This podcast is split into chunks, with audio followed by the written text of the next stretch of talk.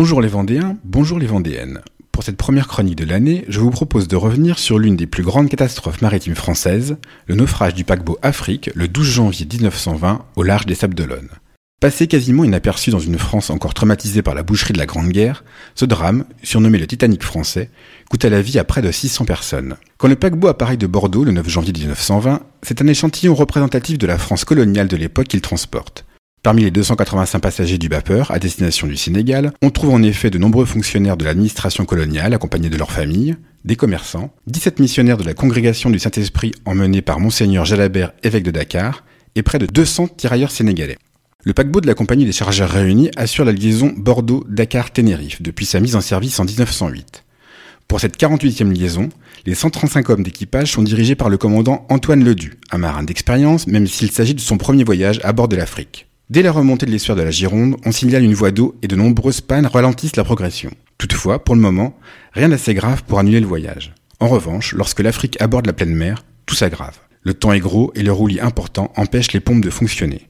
Les machines tombent en panne les unes après les autres. Le bateau répond péniblement aux commandes de l'équipage. Le commandant Ledu lance un premier SOS et met le cap sur le port de La Palisse à La Rochelle. Malheureusement, la tempête s'est transformée en véritable ouragan.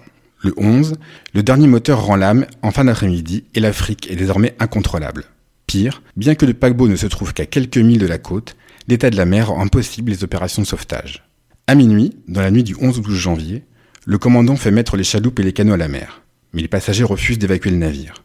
Malades, épuisés par deux jours de roulis, ils n'ont plus les idées claires et sont effrayés par la hauteur des vagues.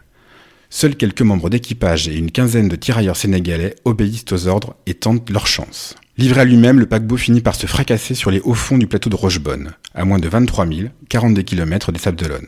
Il est 3 heures du matin, le commandant a le temps d'envoyer un dernier message par radio.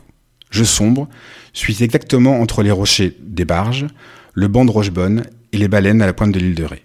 Quelques heures plus tard, l'une des baleinières mises à l'eau accoste à Saint-Vincent-sur-Jard avec 12 rescapés à son bord, dont Georges Métayer, le seul passager civil survivant. Le Ceylan, vient au secours d'une autre baleinière et d'un radeau auquel s'accrochent neuf tirailleurs sénégalais. Commence alors le macabre repêchage de dizaines de corps. Pendant plusieurs mois, on retrouvera des victimes sur les plages de la région ou dans les filets de pêche. Au final, on comptabilisera 564 morts et 34 escapés. Mauvais entretien du navire, nombre de canots insuffisants, erreurs humaines, conditions climatiques exceptionnelles, on ne connaîtra jamais le vrai responsable de ce terrible bilan. Une enquête bâclée blanchira la compagnie et l'équipage. L'opinion publique avait autre chose en tête à l'époque.